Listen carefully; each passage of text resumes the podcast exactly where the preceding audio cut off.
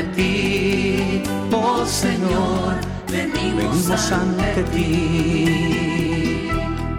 En un solo rebaño, con un mismo pastor, que camina hacia el cielo, unido por tu amor. En un solo rebaño, pastor que camina hacia el cielo, unido por tu amor, tu palabra santa. Hoy escucharemos, y tus alabanzas, hoy pregonaremos tu cuerpo y tu sangre fuerza nos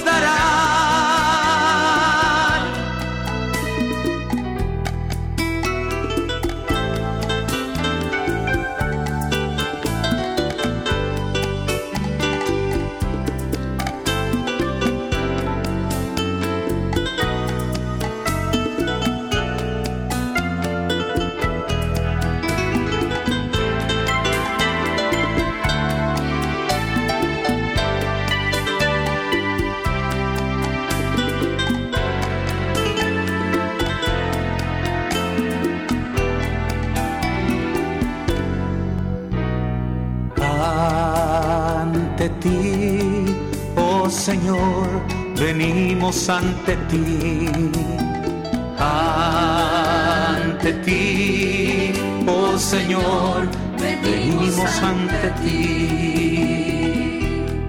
En un solo rebaño, con un mismo pastor, que camina hacia el cielo, unido por tu amor en un solo rebaño con un mismo pastor que camina hacia el cielo unido por tu amor. Somos la asamblea que nos hace hermanos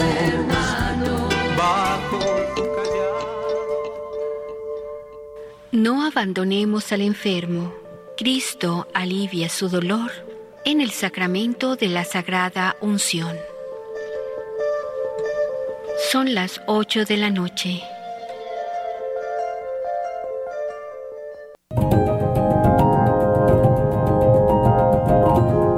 La oración es la llave que abre el corazón de Dios. Padre Pío de Pietralcina. Radio María, Plegaria y Alabanza.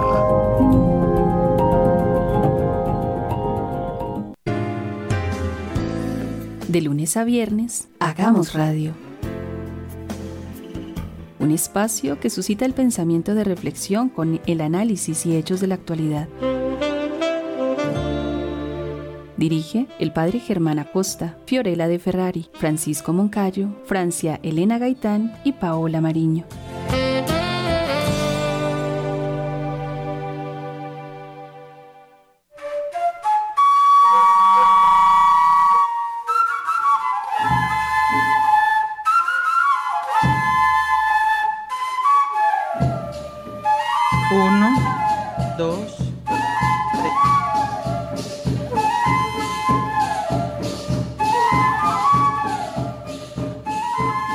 Salve, Reina del cielo y excelsa Señora de los ángeles.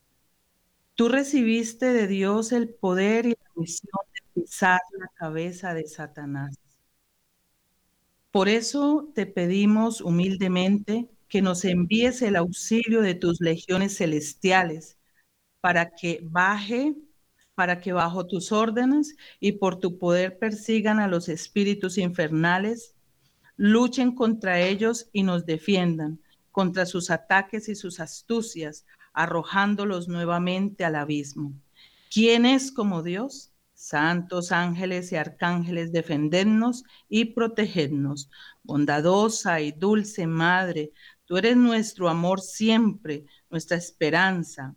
Madre de Dios, envíanos a los santos ángeles para que nos defiendan y mantengan al enemigo malo alejado de nosotros. Amén. Bueno, hay un pequeño retorno. Buenas noches, queridos oyentes. Eh, qué, dicho, qué dicha estar de nuevo con ustedes aquí. Eh, saludo a todos los que están conectadísimos en este momento por todas las plataformas de Radio María, los que escuchan a través de sus diales en, sus radios. Y bueno, eh, los que vienen haciendo el Santo Rosario están y siguen ahí conectados con toda la programación de nuestra Radio María. Le damos gracias a Dios eh, por este momento, por este, esta noche de jueves, esta noche eh, de jueves sacerdotal, también cuerpo y sangre de Cristo se nos viene un puente que es precisamente celebrar la fiesta del Corpus Christi. Eh, un saludito para la doctora Jafisa, que está allí conectadísima en la brecha, a su hija María Fernanda. Bienvenidas, queridas, a, nuestra mesa virtual.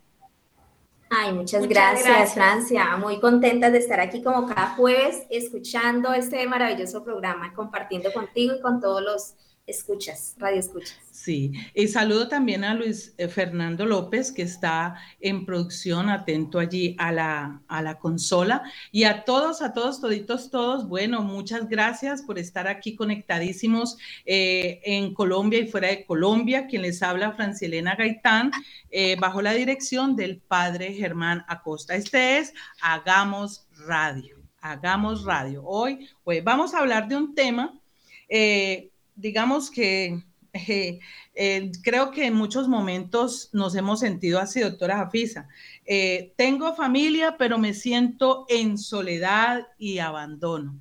Tengo mucha gente, hay familias con, muy grandes, con muchos miembros, mamá, con muchos hijos, con nietos, con el esposo, pero se siente sola.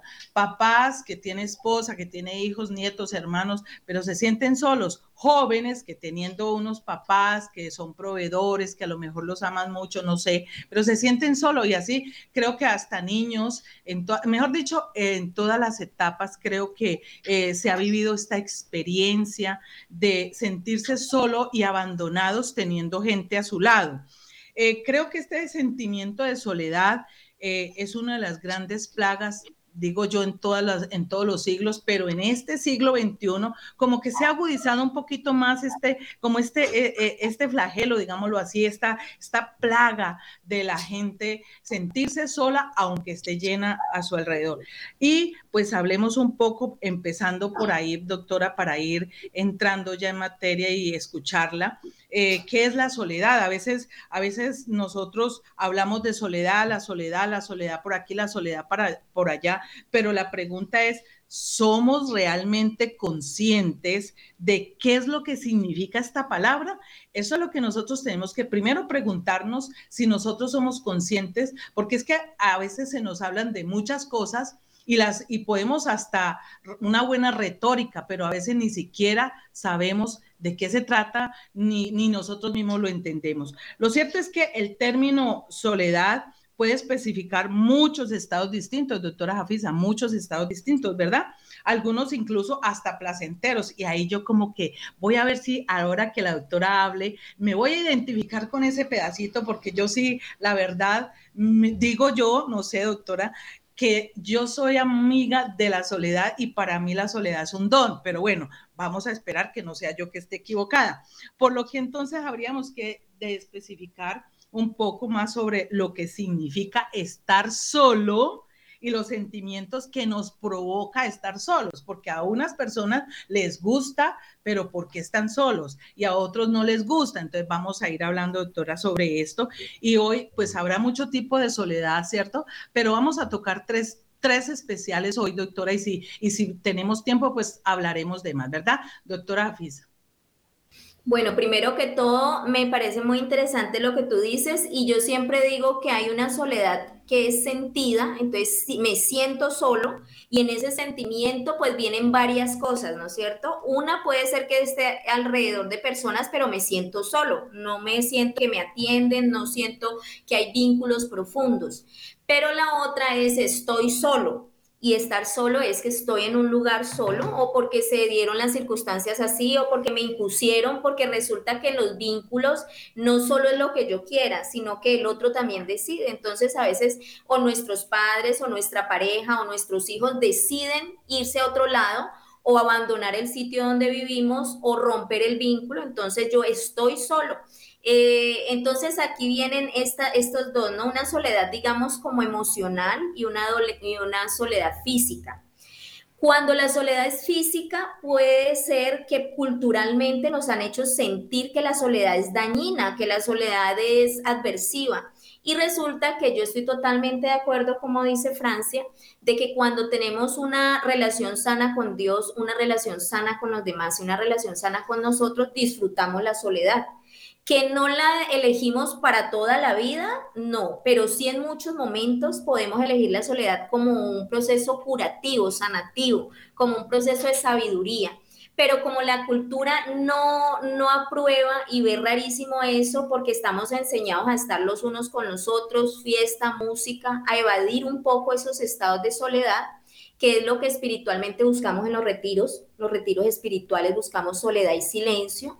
Y yo siempre Siempre en terapia le digo, soledad y silencio hace, es, es convocatoria de sabiduría, es convocatoria de transformación, pero como no nos han enseñado a verlo así, todos evadimos la soledad. Y uno comienza a sentirse solo o a estar solo y uno comienza ahí mismo a comenzar síntomas, siente en el cuerpo algo, siente o miedo o rabia o temor al abandono, a temor que no vuelvan y comienza eh, una serie de pensamientos obsesivos de que estar solo está mal y que si estoy solo un rato es porque no me quieren y asociamos la soledad con desamor, pero realmente quisiéramos hoy en el programa aclarar que la soledad hace parte de la madurez de la persona, elegir la soledad ya es diferente cuando un niño desde pequeño siente la soledad impuesta por sus padres, porque sus padres le dan importancia más al, trabajo, porque sabemos que hay realidades económicas donde mamá y papá tienen que trabajar, pero hoy sobre todo quiero hablar de las soledades porque los padres no han madurado y en algún programa yo les decía que hoy se habla de una adolescencia eterna, entonces papás de todas las edades, papás de 15, 18, 20, 30, 40, 50 años, adolescentes eternos que quieren seguir en la calle después del trabajo, que quieren hacer todos sus placeres y los hijos en casa esperándolos solos. Entonces, esas soledad sí deja huellas muy, muy tremendas, son heridas emocionales, traumas en los niños porque ellos necesitan, por ser seres sociales, necesitamos el acompañamiento en la etapa infantil y en la adolescencia y los papás al no saber eso vamos transmitiendo la misma herida. Si a mí me abandonaron o si a mí me dejaron sola, porque le dieron prioridad a otras cosas en su adolescencia eterna o en un trabajo obsesivo o en un trabajo porque realmente necesitan sostener la familia y sus ingresos son pocos, no importa, yo siempre les digo en terapia, no importa si es justificado o no importa si no es justificado. El niño, el adolescente lo ven como abandono, lo ven como soledad. Y cuando esa soledad no, no llena los requisitos y el nutriente afectivo de cada niño y cada hijo, pues esa soledad sí se lee como un síntoma hacia la depresión, sí me puede llevar y convocar a tomar malas decisiones, a sentirme enfermo, inclusive física, emocional y espiritualmente. Entonces sí quiero que, esa parte quede clara. Esa soledad, esa, es lo que está hablando usted, doctora, esa soledad es una soledad impuesta. Ajá. De la que, exactamente, de la que uno no la elige sino que lo obligan a estar así, es en un estado de ánimo negativo. Ya, yo no quiero estar sola, pero todo el mundo salió y se fue y me dejó. Y también me hace reflexionar, doctora, aquellas personitas que han anhelado tanto un, esposo o una esposa que ya tiene, en todas las edades, ¿no? La jovencita que quiere tener novio y no puede tener porque no la dejan o porque ella no la voltean a mirar o qué sé yo, cuáles son los problemas, ¿cierto? La soledad en, en la adolescencia, en la juventud y esa soledad impuesta de que llegó a los 25, a los 30, no tiene novio, no se ha casado, la soledad a los 50 porque se siente frustrada, no porque ella quiera estar sola y quiere estar, y ella quiere tener un novio o una, o una novia y nada, y nada, esa, esa soledad ahí es la que es un poco, eh, la que puede conllevar a, este tipo de aflicciones, ¿no? Sí, sí. Por ejemplo, por ejemplo, Francia, ahí también fuera de esa que tú mencionas, hay muchas parejas mmm, que digamos son parejas sociales, entonces salen un ratico, se toman la foto, eh, caminan un rato juntos, van a la fiesta, pero rapidito, o sea, cada uno tiene su plan aparte, entonces solamente es como la figura publicitaria que somos pareja, pero en el fondo hay soledades.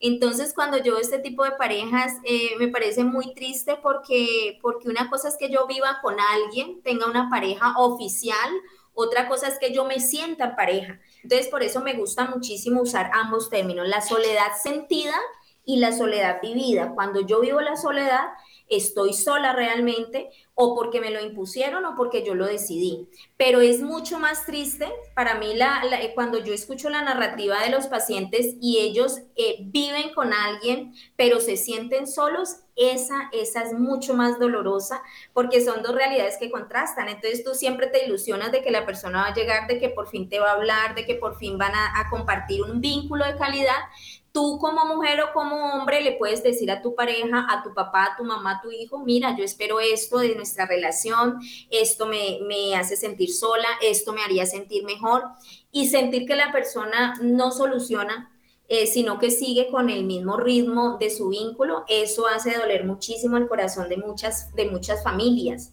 Entonces, ese estar solo, aún estando acompañado, es el contraste digamos, al que yo quiero que, que hoy tomemos conciencia y que valoremos a las personas que están a nuestro lado, ¿no? Que las valoremos porque a veces le damos más importancia a los objetos, al carro, al televisor, al celular, y la persona que está a mi lado también chateando se está sintiendo sola. Y precisamente los objetos llenan un espacio de mi alegría, pero me roban totalmente la felicidad porque en el proceso de humanización el ser humano necesita sentirse mirado, pero mirado bien, mirado con amor, con aprecio, con admiración. El ser humano para ser feliz necesita sentirse escuchado, necesita sentir un diálogo, necesita sentir una cercanía. Eso que llamamos CH, calor humano, se da con esa, con esa combinación, miradas, palabras, escuchas, eh, tocamientos físicos con respeto. Y eso es lo que la soledad deja devastado, ¿sí?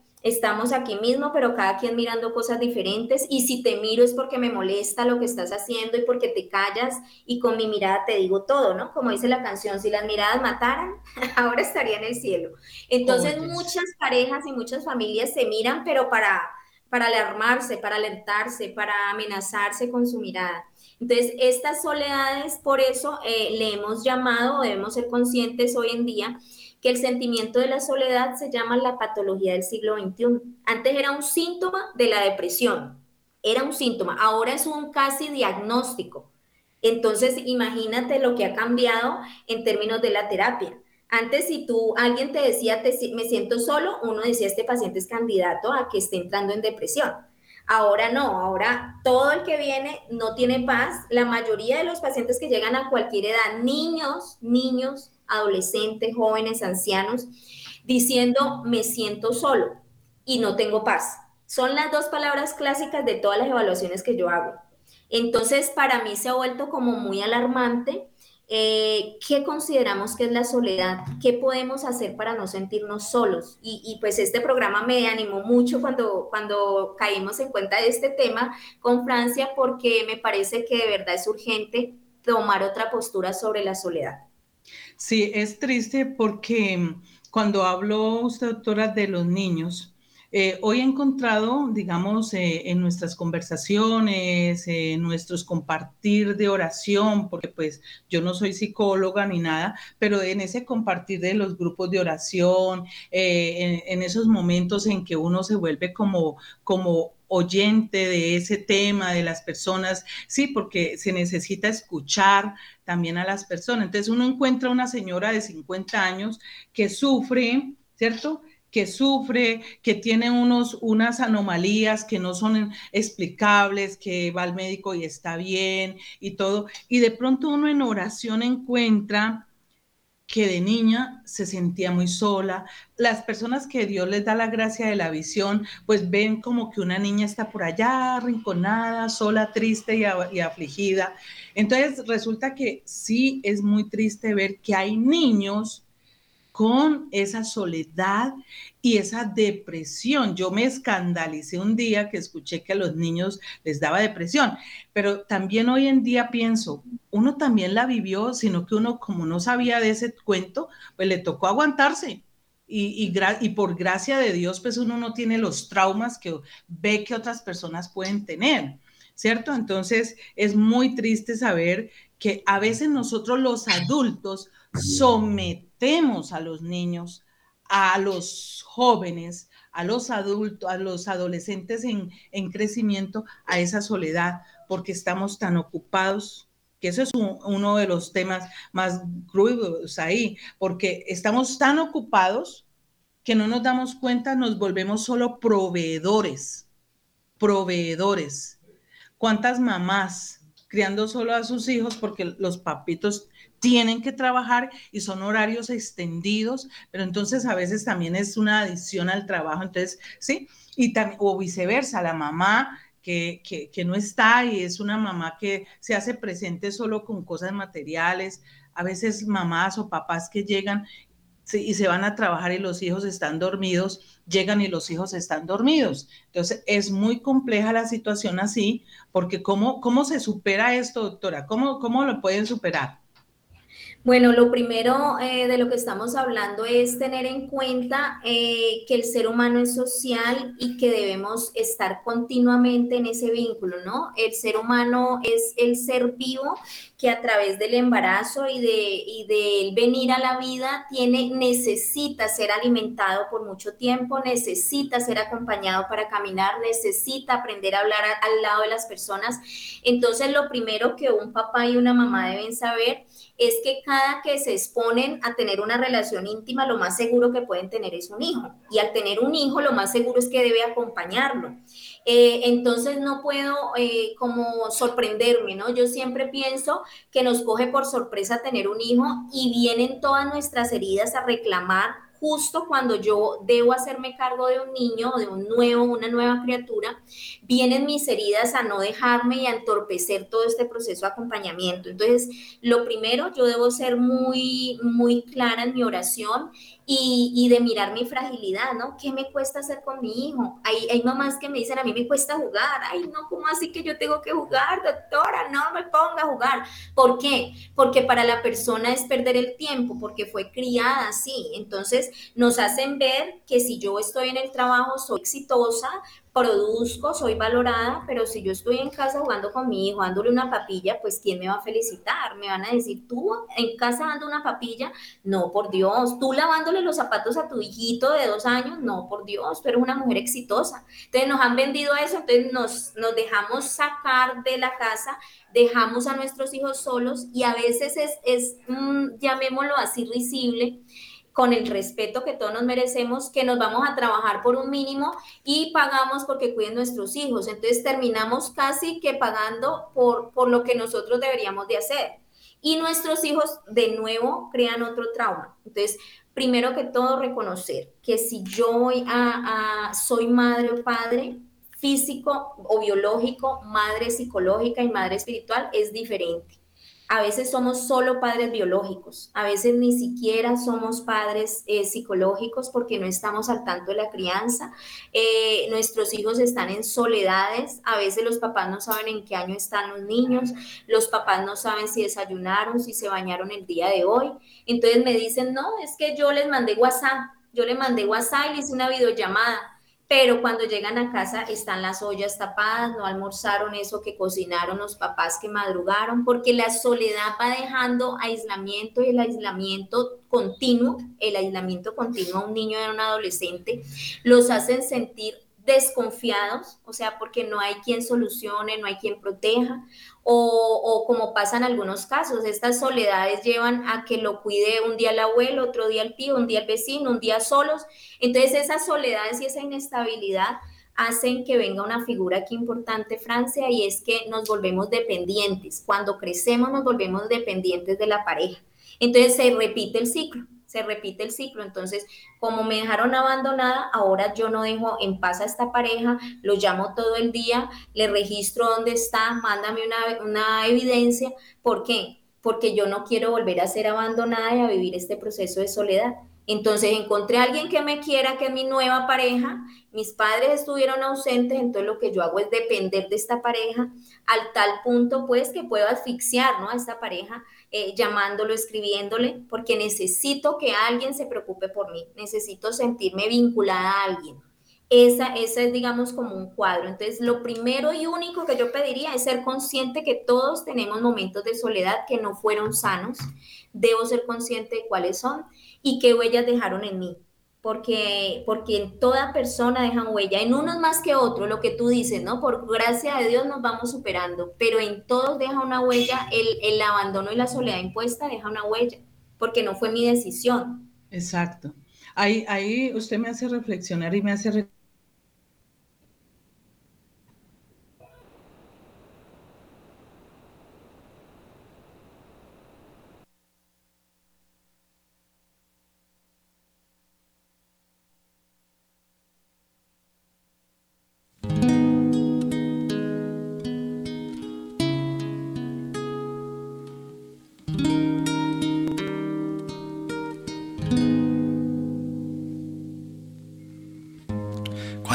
recorro mis pisadas, puedo ver que fue Dios quien lo quiso, que me enternecieran tus dolores. Oh Señora, nuevo paraíso. Delicada niña, se ha rasgado el cielo tus manos recogen con tu suave velo los restos mortales al pie de la cruz. Te despedazamos a tu buen Jesús. ¿Dónde está tu niño? ¿Dónde San José? Hola, hola.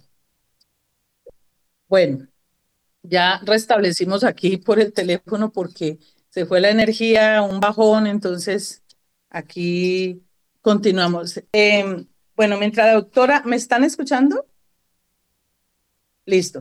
Eh, mientras usted hablaba, doctora, acerca de todo este problema, yo pensaba en que por eso es que muchos, muchas personas eh, van buscando otras salidas, la droga, la pornografía eh, y todo ese tipo de cosas para llenar esa soledad que de pronto sienten y que todavía no la han descubierto o no se han confrontado o no conocen que realmente están padeciendo un problema de soledad.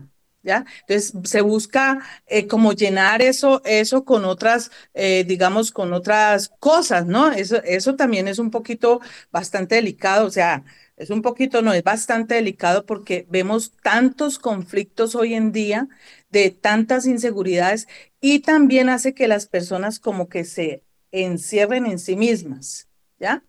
Eh, y hay otro detalle que es lo que también analizaba mientras usted explicaba y es, miren, como no tenemos esa presencia de ese papá, de esa mamá, buscamos en la pareja, sin darnos cuenta, esa figura paterna o esa figura materna depende si es el niño o si es la niña, si es el chico, si es la chica, si es el muchacho, si es el joven o el señor.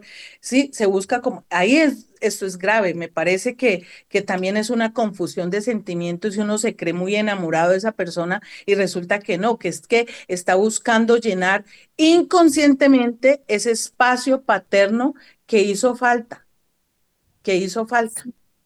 Sí, Francia, lastimosamente muchas de las parejas que analizamos en las terapias o que vienen eh, muchas están creadas desde el vacío existencial y desde las heridas emocionales, desde el inconsciente que representa un 95% de mis elecciones y yo, sin analizar y sin terapia y sin conocerme a mí misma y sin sanar heridas, lo que hago es dejarme llevar por, por una elección sin discernimiento. Entonces termino eligiendo a alguien por no estar sola, por miedo a estar sola, por miedo a que me abandonen, termino escogiendo a la persona, a la primera persona que, que esté dispuesta a estar conmigo.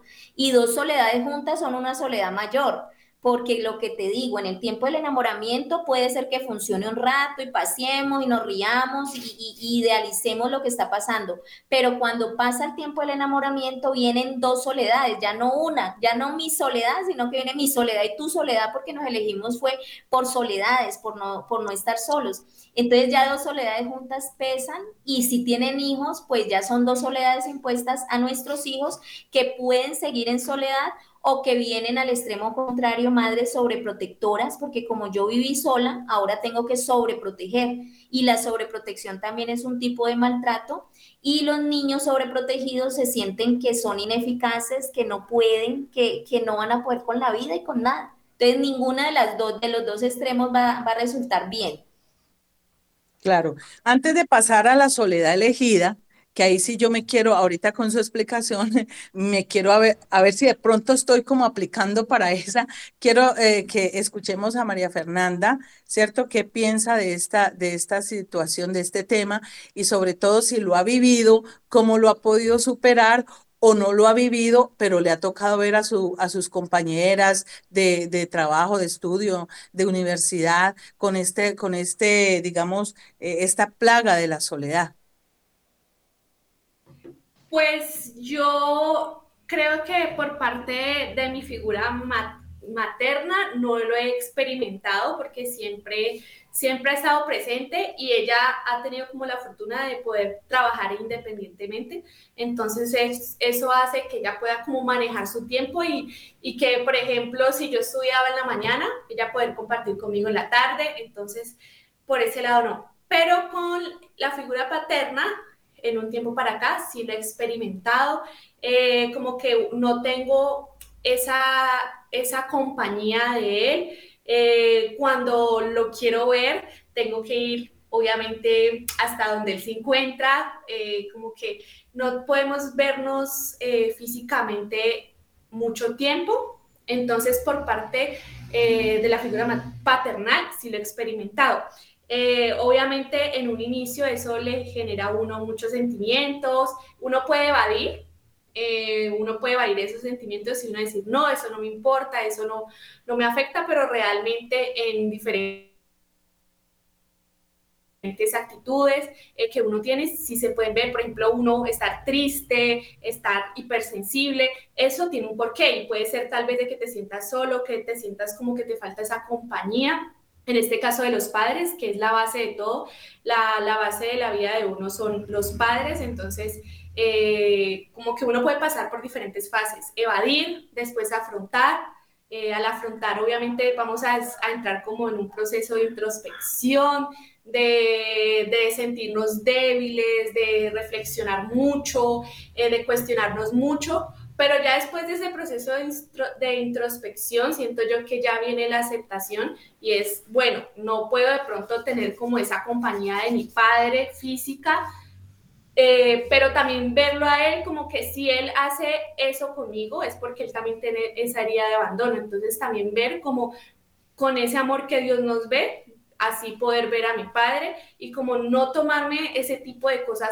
personal, a pesar de que obviamente eh, es su labor como padre estar a mi lado, pero no verlo de esa manera, sino ver a él también un niño herido que, que yo tengo que aprender a amar.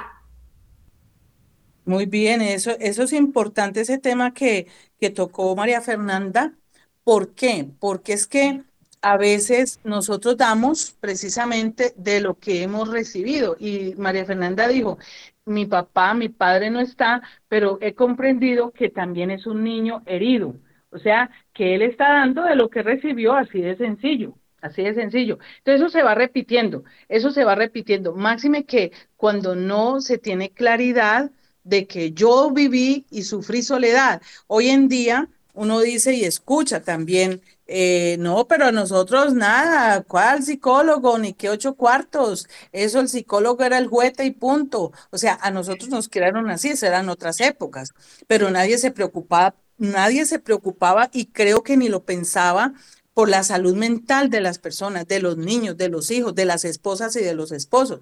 La salud mental de un tiempo para acá es que se le ha tomado mucha importancia y, y, se ha podido descubrir las raíces de muchos males de la persona, de, muchos, de muchas actitudes negativas que las personas, como dice San Pablo, hago el mal que no quiero y dejo de hacer el bien que quiero, porque hay raíces dentro de uno que están ahí, pero que ni siquiera nosotros caemos en cuenta de eso. Es ¿cómo superar todo eso, doctora Jafisa? Sí, o sea, tener en cuenta que muchos de nuestros síntomas físicos o muchos de nuestros síntomas ah, eh, como la ansiedad o la tristeza, como decía María Fernanda, radican en soledades que han sido impuestas desde muy niños en soledades que no entendí y que muchas veces yo no recuerdo. Entonces, comenzar a afrontarlo es tener diálogos con nuestros padres, tener diálogos con nuestros abuelos, escuchar cómo fue mi infancia.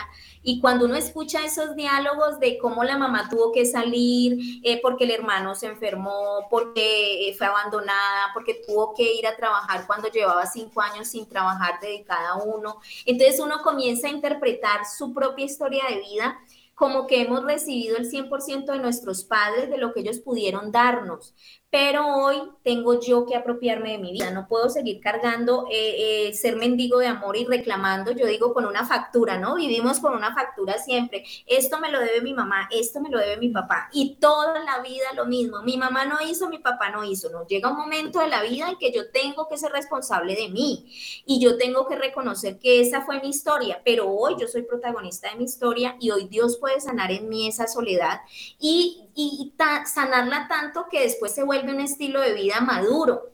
Entonces, esa parte me parece muy importante, ¿sí? Cuando yo elijo la soledad como un regalo de conocerme, es cuando yo puedo dejar de, pedirle a cambio a las personas, mira, no me dejes solo, mira, tú no has llegado es porque no me quieres. Entonces, tener conciencia que mi historia infantil hace mi sistema de creencias hoy, si veo la soledad como, como una venganza de los demás, como un desamor de los demás, o mis creencias hoy, cómo las voy a replantear desde mi edad madura en ese tiempo tuve cinco años, en ese tiempo tuve diez años, o las parejas que hemos sido abandonadas en algún momento, eh, ¿a qué edad me abandonaron? Bueno, hace tres años, hace cinco años. ¿Voy a seguir con la misma narrativa? ¿Voy a seguir con el mismo discurso o voy a cambiar mi discurso? Eh, ¿Quién soy yo frente a la soledad hoy? Mi relación con la soledad hoy la establezco con un sistema de creencias diferente. Entonces, esa parte me parece que es la más importante reconocer que en algún momento de mi época, de mi vida infantil, adolescente, fui abandonada, viví soledad. Y que me atemorizó, ¿qué me atemorizó? ¿Qué pasó? Eh, ¿Qué pasó? Redactado por mamá, redactado por papá, redactado por el abuelo. ¿Cómo reaccionaba yo a esa edad? Y cuando uno escucha eso, eh, ve a veces escenas muy parecidas en su adultez, ¿no? Con su pareja, con sus hijos, reclamos a los hijos, por ejemplo. Hay papás y mamás que le reclaman a los hijos soledades que fueron vividas por sus abuelos y sus papás. Entonces, como decimos, a mi edad en que ya yo tomo la responsabilidad, dejo de culpar y me apropio de acercarme a la soledad y abrazarlo con, abrazarla con madurez. Ajá. Qué bien, bueno, entonces ahorita eh, vamos a pasar a ese tema de la soledad elegida, doctora. Pues eh, es un estado de ánimo como más positivo que la que eh, se ha venido hablando, ¿cierto? Y que puede servir, como lo dijo usted ahorita también, para crecer como persona. Yo quiero que usted nos explique acerca de esa parte de la soledad, a ver si yo me ubico ahí. Sí, o sea, eh, es tan importante la soledad madura, la soledad elegida. Si lo vemos desde el campo psicológico, porque en la soledad es donde yo eh, puedo hacerme preguntas, donde Dios usa esos momentos de soledad para hacer llegar pensamientos o sentimientos que me confronten. Entonces, una de las cosas básicas eh, y ejercicios de terapia que yo eh, le pido a las, algunas personas que estamos trabajando es apaga el radio, eh, quédate solo en casa, sal solo, por ejemplo, invítate tú solo a tomarte un café o ves solo al parque, entonces la gente dice, ay no, ¿cómo va a hacer eso? Me van a mirar raro. No, la soledad puede ser una elección y puede ser yo conocerme. Si yo voy a un café, ya no voy a elegir lo que mi amiga, mi hijo o mi pareja me quieran gastar, ya yo voy a elegir lo que yo quiero elegir. Y muchas personas, créeme Francia, que después de muchos años de estar en pareja, cuando rompen, por ejemplo, no saben a dónde ir solas. Porque siempre iban donde el otro decía, porque siempre iban donde el hijo decía, y entonces ya a ellos se les olvida elegir. Entonces, a mí me parece muy interesante este ejercicio y me parece maravilloso las personas que hemos comenzado a hacerlo, ¿no? ¿A dónde vas cuando tú estás solo? Eh, eh, ¿A qué sitio, a qué librería te gusta ir sola? ¿A qué café te gusta ir sola?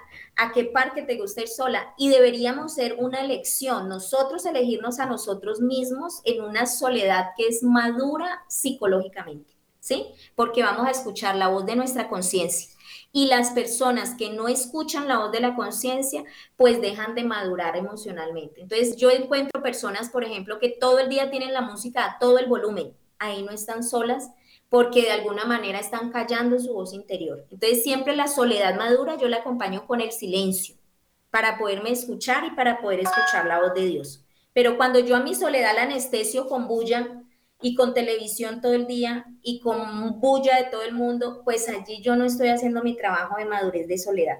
La soledad debe ser una elección de sentimiento, de actitud, de lugar y de encontrarme a mí misma. Y al principio puede ser que no me guste y me sienta de pronto como incómoda. ¿Qué voy a hacer conmigo misma? ¿Qué voy a hablarme a mí misma? ¿Qué voy a hacer conmigo misma? Pero finalmente la soledad psicológica madura con el silencio, nos va llevando a un estado de conocer qué nos gusta, qué me disgusta, qué me duele, cómo siento el corazón, cómo siento el palpitar, cómo respiro, conocerme, que es un regalo muy grande de la sabiduría, ¿no? Ahorita usted hablaba y yo me yo retrotraigo mi infancia, ¿no? Entonces yo digo, bueno, a mí no es porque ahorita pues esto, sino que de verdad ahorita estoy recordando que a mí siempre me ha gustado estar sola. Pero entonces aquí la diferencia es, bueno, ¿por qué me ha gustado? ¿Por qué desde niña me ha gustado estar sola? Bueno, yo conociendo a Francia un poquito, porque tengo el placer de conocer a Francia un poquito, considero que Francia y otras personas que nos gusta la soledad somos personas místicas. Y las personas místicas tenemos una conexión con Dios muy especial y muy diferente en cuanto a que desde niñas nos hemos sentido con, con esa admiración por lo sagrado, con esa conexión con las cosas del cielo, con todos los aspectos del cielo. Entonces, cuando nosotros tenemos esa unción desde recién nacidas o desde el embarazo, esa misión tan grande de ser personas que amamos la oración, personas que queremos agradar a Dios de corazón desde muy niñas, pues tenemos ese regalo del cielo de ver la soledad y el silencio que es contemplativo. Entonces, la primera que te dije ahora es un silencio y una soledad madura emocional. Ahora la pregunta de Francia es la segunda soledad, que es la de más alto nivel, que es la soledad mística que es una soledad con Dios, una soledad sin gente, pero una soledad con Dios, que me lleva a entender cuál es la voluntad de Dios en mi vida, que me lleva a escucharlo a Él en el silencio, que me, que me lleva a contemplar su grandeza y que no necesito de distractores porque a veces las personas que tenemos al lado pueden ser pista para llegarme al cielo, pero a veces las personas que tenemos al lado pueden ser despistamiento o, pueden obstaculizar mi atención y pueden generarme que me demore más en comprender este gran misterio del amor de Dios. Entonces, Francia es una de las personas que yo considero que, que asume vivir en soledad como un estado de vida, no por frustración, por miedo, por temor, por rabia, por venganza, sino por su esencia mística, por su conexión con Dios, por su gran amor a, comprender las verdades del cielo.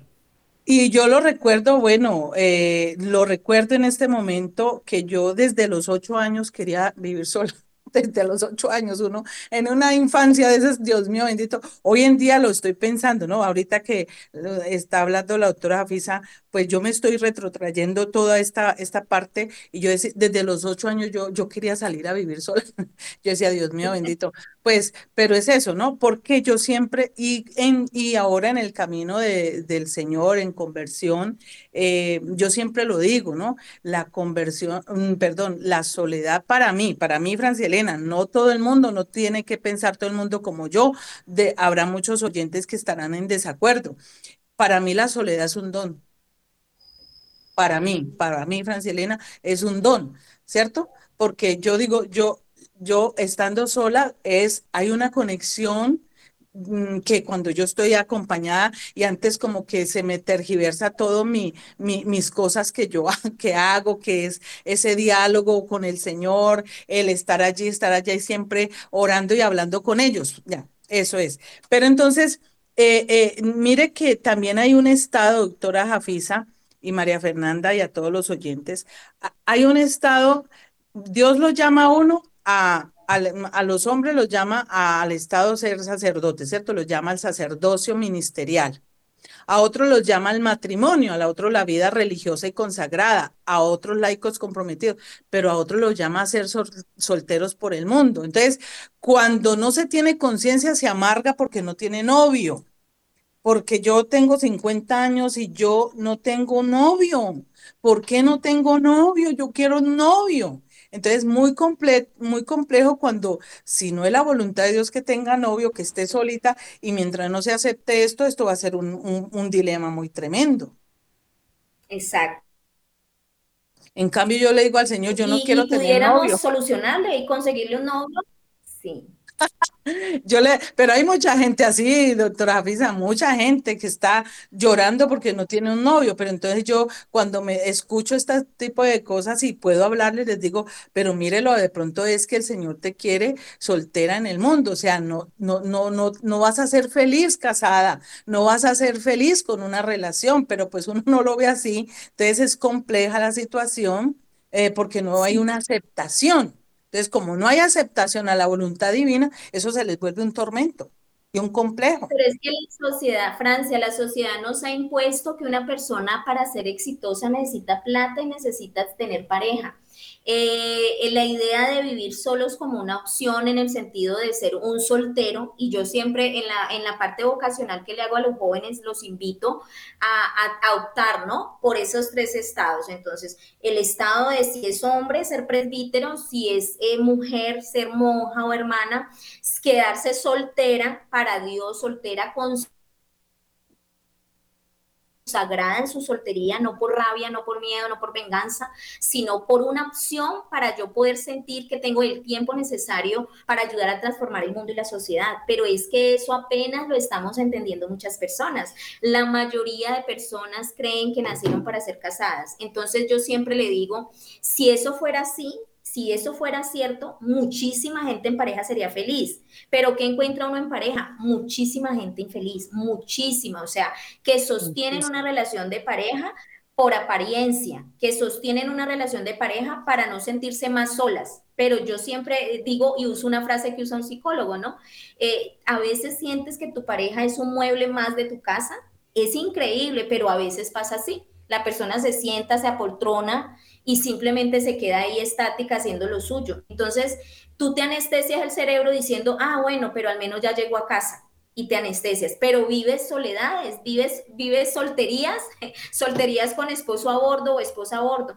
Entonces, lo que tú dices, para mí sería importante este programa que quede como conclusión, que debemos comenzar a optar por la vocación de la soltería que no debe ser vista como un bicho raro, que no debe ser dicho como que, ¿qué? ¿Tú por qué todavía no has tenido novio? No, es una opción válida y es más, es una señal de buena autoestima llegar nosotros a cierta edad viviendo la soledad, completando etapas de madurez para poder después llegar a, a ver si nos vinculamos en pareja.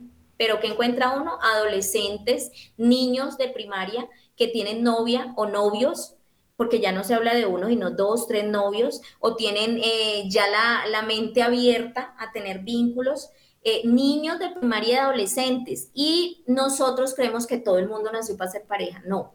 El yo lograr tener mi soledad hasta cierta edad sin que sea incómodo, hace, es una señal de buena autoestima. Entonces, más vale lo contrario. Deberíamos de preocuparnos por todas aquellas personas que se sienten o nos sentimos mal continuamente porque no tenemos pareja. Esa persona que pasa de pareja en pareja, entonces está terminando con esta y ya tiene otra y ya tiene otra y tiene dos por si esta no funciona, esas personas deberían tener una alerta en vez de sacar pecho como la sociedad aplaude, mira este tan avispado, mira este es un Tony Curtis. Eh, debería de ser antes el contrario. Un tilín, tilín urgente, urgente. Esta persona algo le pasa que no puede estar sola. Esta persona algo está en desequilibrio emocional, no tiene buena autoestima y por eso siempre compensa su soledad con personas. Cualquier persona es buena compañía para el que no sabe estar con el mismo.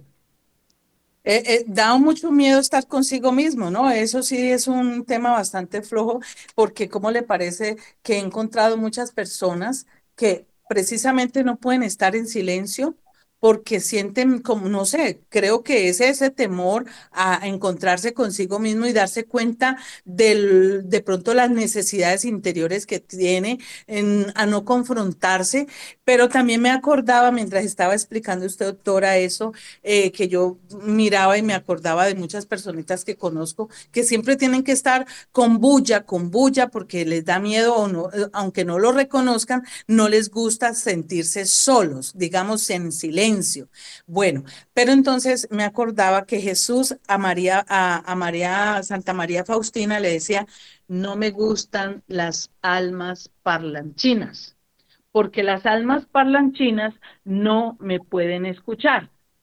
Y él se necesitan momentos de silencio eh, eh, queridos oyentes, se necesitan momentos de silencio, son necesarios, son importantes, sin radio prendido, sin celular, sin estar chateando, sin estar en las redes. Se necesitan momentos de silencio. Se necesita, es urgente para que Dios pueda comunicarse y nosotros lo podamos escuchar y entender, doctora. Sí, Francia, aprendí en un retiro espiritual. Bueno, agradezco a Dios infinitamente que la iglesia cuando nos invita a los retiros espirituales están afianzando en nosotros la capacidad de soledad y silencio. ¿Y que encuentro yo? Que afortunadamente llevo años asistiendo a ellos, que los que llevamos tiempo tenemos un poquito más de habilidad, pero es difícil sostener esa habilidad, como el que va al gimnasio ¿no es cierto? Están todas las máquinas y, yo puedo quedarme mirando las máquinas y nunca sacar abdominales, o yo puedo hacer el ejercicio, el ejercicio, puedo sacar abdominales un mes y no volver y vuelve y se me descuadra el abdominal. Lo mismo es el silencio y la soledad de un retiro espiritual yo debo ir como para ser una persona estable o al menos un poquito más estable, la iglesia o la psicología, la teoterapia propone que vayas una vez al año mínimo a un retiro espiritual, pero de un fin de semana. Entonces, eh, eh, por ejemplo, este, este fin de semana tenemos cursillo de damas y es todo un reto tener mujeres, porque las mujeres nos gusta contarnos todo, hablar todo, escribir todo, tener muchas mujeres, 60 mujeres en un retiro espiritual haciendo silencio de viernes a lunes, por ejemplo. Es un ejercicio que demanda autodominio, es un ejercicio que demanda quererme conocer. Gracias a Dios en la iglesia hacemos estos ejercicios. Pero quiero finalizar diciendo que conocí a dos personas de la India, directamente de la India, un, sacerdote y una monja, y yo decía, ellos tienen una particularidad que es una calma extraordinaria, una paz extraordinaria, que uno los ve y uno dice, pero ya es demasiada paz para mí, es demasiada. Y yo le pregunté a la, a la hermana Sorchoa, le dije, Sorchoa, cuénteme qué hacen en la India, qué es lo que hacen en la India que ustedes tienen como toda esa paz. Y ella me dijo una cosa que a mí me ha marcado. Dijo, de nosotros nos levantamos y hasta las 12 nadie habla con nadie, nadie saluda a nadie, cada quien está entre él y Dios. Nadie pone música, nadie se saluda, cada quien está en la intimidad con Dios. Y yo dije, igualitos a Colombia, igualitos a Cali. Mm que no ha amanecido y todo es música, que a medianoche la gente estamos pegados de la red viendo TikTok. Entonces hay tanto ruido exterior interior que nos da miedo la soledad.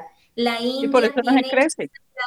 Ajá, entonces la paz de ellos radica en el silencio y la soledad que hacen como ejercicio diario y que cada quien respeta. Ya se vuelve una, norma de vida. Es un hábito, sí. Qué belleza. Bueno, ya vamos finalizando. Quiero un minutico para escuchar a María Fernanda, a ver hasta lo que ha escuchado en este momento, cuál será entonces eh, su, su opinión acerca de esta parte eh, que ha escuchado de, de, de, la mamá y de lo que hemos hablado aquí.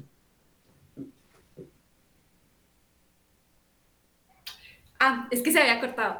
Eh, pues yo cuando dijeron que iba, íbamos a hablar del tema, del tema de la soledad, pues estuve buscando unos documentos y me apareció la siguiente frase que dice, la soledad no me debilita, me fortalece, me nutre, me habla de noche, me cuenta cuentos, historias que son verdad. Entonces, como ya estamos viendo esa soledad, que es la decisión propia de, de tomarse ese, ese tiempo para uno mismo, de introspección, de alejarse como del ruido del exterior y adentrarse como en el silencio personal. Eh, me acordé también como de una canción que decía que hay tantos con quien estar, pero pocos con quien ser. Entonces, a veces las personas que se empeñan mucho en socializar, en estar siempre acompañados, en nunca estar como en momentos de soledad, se, concentran como en agotar su energía con personas que obviamente eh, pueden ser buenas personas, pero que son relaciones superficiales, son vínculos que, que no pasan a ser más profundos y dejan atrás como lo más importante que es uno alimentar la esencia de uno. Uno poder estar eh, con la versión más auténtica, uno poder eh, saber qué le gusta, qué no le gusta, uno poder reír de la manera en que uno lo hace natural, sin tener que esconderse, uno poder ser como, como uno es cuando nadie lo está viendo. Exactamente, eso sí me parece increíble porque yo siempre le digo a la gente, mire, tenemos que ser auténticos acompañados y estando solos, digamos que no tengamos personas eh, eh, a nuestro lado, porque si yo no me comporto como soy sola, como soy delante de las personas, entonces estamos llegando a un desequilibrio y una antitestimonio. ¿Por qué? Porque yo, una, una amiga en estos días se reía porque yo le decía, porque en cualquier momento se le pela el cobre a uno, entonces uno tiene que ser auténtico y, la, y verdaderamente hay que demostrarse cuando estamos solos. ¿Sí? Porque es muy fácil ponernos la máscara delante de las personas y bueno, blanquear los ojos y decir que ay, que tan bueno, que tan santo y que tan este, pero acompañados somos unos y estando solos somos otros. Entonces, estando solos, digamos entre comillas, porque no solo uno está, porque uno está siempre en la presencia del Señor. Doctora Afisa, ya nos faltan seis minuticos para terminar el programa, menos eh, de seis minutos. Eh, y esta soledad eh, que, eh, de sentir esa soledad estando acompañada que va muy de la mano con la soledad impuesta que nos trae, es muy contradictoria y es la soledad que eh, se vive con dolor, ¿ya? esta soledad, ¿cómo la podemos manejar ahí en dos o tres minuticos, doctora, para ir cerrando el tema? Bueno, a mí me gustaría dejar también una inquietud con respecto a eso que dices, y es que hay soledades que yo percibo, pero que no son reales. Y ahí vienen las batallas espirituales. Puede ser que los que estén a mi lado me estén amando, pero yo tenga una incapacidad espiritual, esté ciego espiritualmente y no puedo reconocer ni agradecer el afecto que me están dando. Como si yo tuviera una bolsa vacía y me están dando cosas para guardar y yo guardo y guardo, pero sigue derecho. Así hay, hay personas que a través de sus heridas emocionales y a través de la falta de espiritualidad viven una soledad que, que es una batalla espiritual y que no está pasando realmente, pero ellas la perciben así. Entonces, la primera pregunta es, ¿realmente eh, percibo esto así y es real o estoy percibiendo algo que no es real?